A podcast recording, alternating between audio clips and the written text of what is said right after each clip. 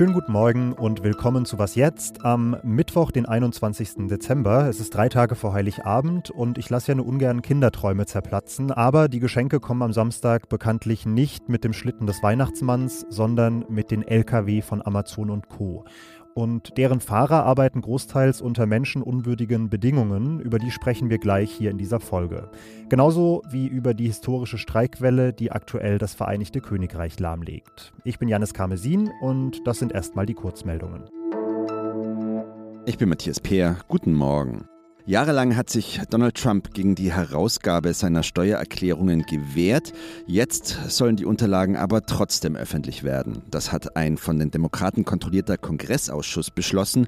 Nur Teile, die als vertraulich eingestuft sind, sollen geschwärzt werden. Trump war der erste US-Präsident seit Jahrzehnten, der der Öffentlichkeit einen Einblick in die Steuerdaten verweigert hat. Das hat zu Spekulationen darüber geführt, ob er etwas zu verbergen hat. Trumps Nachfolger, US-Präsident Joe Biden, bereitet sich unterdessen laut mehreren Medien auf einen Besuch seines ukrainischen Amtskollegen Volodymyr Zelensky vor. Den Berichten zufolge wird Zelensky bereits am Mittwoch in Washington erwartet. Geplant ist dort offenbar auch eine Rede vor dem Kongress. Sollte es tatsächlich dazu kommen, wäre es Zelenskys erste Auslandsreise seit Beginn des russischen Angriffskriegs. Und eine Meldung habe ich noch zu Elon Musk. Der Milliardär stellt seinen Rücktritt als Twitter-Chef in Aussicht. Musk will abtreten, sobald ein Nachfolger gefunden ist, schreibt er auf Twitter. Aber auch dann möchte sich Musk nach eigenen Worten bei dem Social-Media-Konzern noch weiter einbringen als Leiter der Software- und Server-Teams. Redaktionsschluss für diesen Podcast ist 5 Uhr.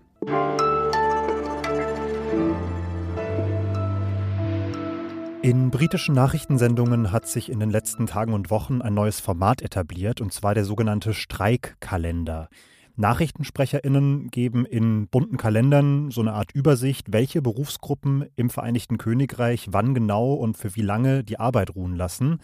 Gestern war es das Personal in der Krankenpflege, heute die Krankenwagenfahrerinnen, in den nächsten Tagen dann Busfahrer, Lokführerinnen, das Straßenbaupersonal, die Post, puh, Luft holen, Grenzbeamte, Fahrprüferinnen, Gepäckabfertiger.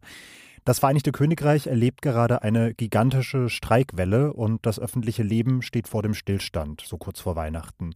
Und darüber spreche ich jetzt mit unserer Korrespondentin Bettina Schulz. Hallo. Ja, hallo nach Berlin. Bettina, wie kommt es denn, dass sich das so bald, dass so viele Branchen gleichzeitig im Arbeitskampf sind? Naja, es ist halt so, dass äh, im öffentlichen Dienst äh, die Gehälter ja lange eingefroren waren und ähm, dann wurden zwar Gehaltserhöhungen gegeben, aber wir haben hier jetzt eine Inflation von 11 Prozent, Lebensmittelinflation von 14 Prozent und der öffentliche Dienst, der will natürlich jetzt, dass dieses Sinken der Reallöhne wettgemacht wird und der Staat hat kein Geld, ja. Und äh, die Bevölkerung ist natürlich sauer, weil sie sagt, naja, ihr habt aber auch unglaublich viel Geld verschleudert mit dem Brexit, dann während der Corona-Pandemie mit lauter Projekten, die nicht funktioniert haben, ja. Dann kam dieser äh, Regierungszwischenfall mit Liz Truss, die hat die ganze fiskalpolitische Situation vor die Wand gefahren und jetzt behauptet ihr überall, ihr hättet kein Geld, ja. Also die Öffentlichkeit ist sauer und von daher ist das Verständnis der Öffentlichkeit gegenüber den Streikenden erstaunlich groß. Rishi Sunak, der Premierminister, ein Konservativer, stützt die Arbeitgeberseite. Er sagt, er sei enttäuscht von den Gewerkschaften, dass die jetzt kurz vor Weihnachten das Land lahmlegen. Und Labour auf der Gegenseite ist ja eher gewerkschaftsnah traditionell. Wie politisch, ideologisch ist dieser Arbeitskampf denn auch, jetzt mal abseits der ökonomischen Aspekte? Ja, das ist natürlich ein indirekter Machtkampf, ja. Äh, ich meine, Rishi Sunak, äh, der ist ja praktisch der Sprecher des Arbeitgebers des öffentlichen Dienstes. Von daher steht er natürlich hinter der öffentlichen Hand, die da nicht zahlen will, ja. Und auf der anderen Seite versucht er, Labour für die Streiks verantwortlich zu machen, was aber nicht richtig funktioniert.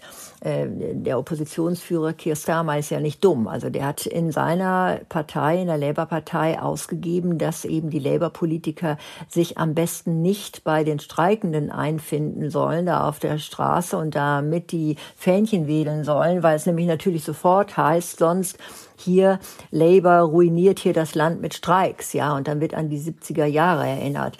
Und ähm, das bedeutet aber auch, ähm, dass dieser Streit, dieser indirekte politische Kampf, der da geführt wird, noch weit ins nächste Jahr hinein aufrechterhalten wird. Also keine Aussicht darauf, dass jetzt eine Seite bald nachgibt. Das wird noch weitergehen. Also das ist ein politischer Kampf, der, den sich beide Seiten jetzt hier gerne leisten wollen. Das geht jetzt noch weiter. Danke, Bettina. Ja, alles Gute nach Berlin.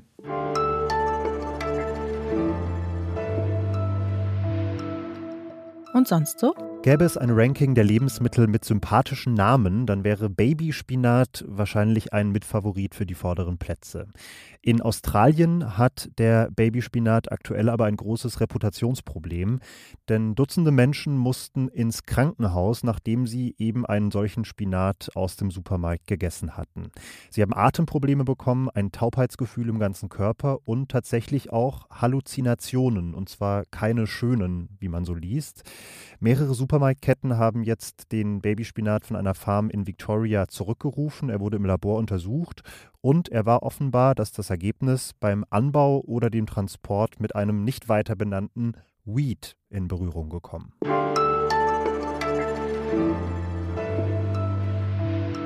Diese Geschichte beginnt auf einem Parkplatz vor einer Dortmunder Lagerhalle. Ein Mann, den wir einfach mal Juri nennen, schnippelt gerade unter der hochgeklappten Motorhaube die Zutaten für einen Eintopf. Den wird er gleich auf dem Gaskocher neben seinem LKW kochen und später auf einer schmalen Pritsche in der Fahrerkabine einschlafen. Er arbeitet mehr als die Gesetze es erlauben und er verdient nur einen Bruchteil des deutschen Mindestlohns. Dabei arbeitet er den ganzen Tag in Deutschland. Juri ist Teil einer riesigen Infrastruktur, die dafür sorgt, dass Pakete von Amazon und Co. am Wochenende pünktlich unter dem Weihnachtsbaum liegen. Und meine Kollegin Katharina Lobenstein hat gemeinsam mit Nick Afanasiev zu den Arbeitsbedingungen von Menschen wie Juri, also Fernfahrern in Deutschland, recherchiert. Und jetzt ist sie hier im Podcast zu Gast. Hallo Katharina. Hallo Janis. Inwiefern steht denn diese Geschichte von Juri, die ich mal so kurz abgerissen habe, exemplarisch für die Situation von Fernfahrern auf deutschen Autobahnen? Das Leben, was dieser Mann, den wir in unserem Text Juri Umarov nennen, führt, ist tatsächlich eins, was viele Lkw-Fahrer führen, die für Amazon unterwegs sind, aber auch für andere Firmen. Und ähm, bei Juri ist es so, er kommt aus Zentralasien, aus Usbekistan und ähm, viele Fahrer, die wir vor den Amazon-Lagern gesprochen haben, die kommen aus derselben Region, aber auch aus Belarus und der Ukraine oder anderen osteuropäischen Ländern. Und bei Juri war es so, dass er das letzte Mal im Juni diesen Jahres zu Hause war. So hat er es uns erzählt, um seine Kinder zu sehen und seine Frau. Und das nächste Mal plant er im Frühjahr 2023 nach Hause zu fahren. Und in der Zwischenzeit, also in diesen vielen Monaten, lebt er ununterbrochen in der Führerkabine seines LKWs. Ähm, die haben oft keinen Zugang zu Trinkwasser, zu Toiletten sind angewiesen auf die Duschen in den Autohöfen und die sind aber eben oft zu teuer, um sie zu benutzen für diese Männer. Und zu allem kommt dann eben noch dazu, dass sie um ihren Lohn betrogen werden. Also im Juris, in Juris Fall war es so, dass er ungefähr 5,50 Euro verdient pro Stunde. Das ist also deutlich weniger als der Mindestlohn, der ihm eigentlich zusteht und der in Deutschland ja gerade bei 12 Euro liegt. Wie ist dieses ja, ausbeuterische System denn entstanden? Also das hat zum einen zu tun mit der EU-Osterweiterung. Also seit 2004 sind ja zum Beispiel Staaten wie Polen oder die baltischen Staaten Teil der EU.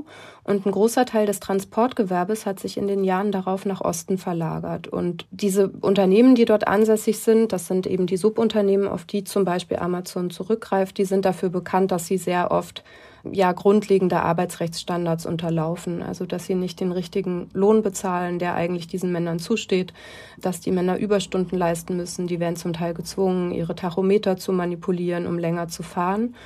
Und lange Zeit war es so, dass diese osteuropäischen Firmen auf Landsleute zurückgegriffen haben. Und das ist aber dann, hat sich so entwickelt, dass diese Männer dort irgendwann auch gesagt haben, wir wollen zu diesen Löhnen eigentlich nicht mehr arbeiten. Und gleichzeitig ist was Interessantes passiert, nämlich eine enorme Nachfragesteigerung nach Lkw-Transportdienstleistungen. Das hat zum Beispiel zu tun mit dem Boom des Onlinehandels. Und das Interessante ist, dass dieser Fahrermangel nicht dazu führt, dass die Bedingungen für die Fahrer besser werden, sondern das Gegenteil passiert. Diese Subunternehmen greifen immer weiter nach Osten in immer ärmere Länder. Und das hat dazu geführt, dass mittlerweile auf Deutschlands Straßen Männer unterwegs sind, von denen ein Experte, mit dem wir gesprochen haben, ein, der Sprecher eines Logistikverbandes sagt, man kann die eigentlich nur noch als Arbeitssklaven bezeichnen. Es wird, der, der Begriff Sklave sagt es ja schon, im großen Stil gegen geltendes Recht verstoßen. Warum gelingt es denn den Behörden nicht, da effektiv gegen vorzugehen? Interessant ist, dass es offenbar nicht daran liegt, dass die Gesetze zu lasch sind. Woran es mangelt, sind Kontrollen.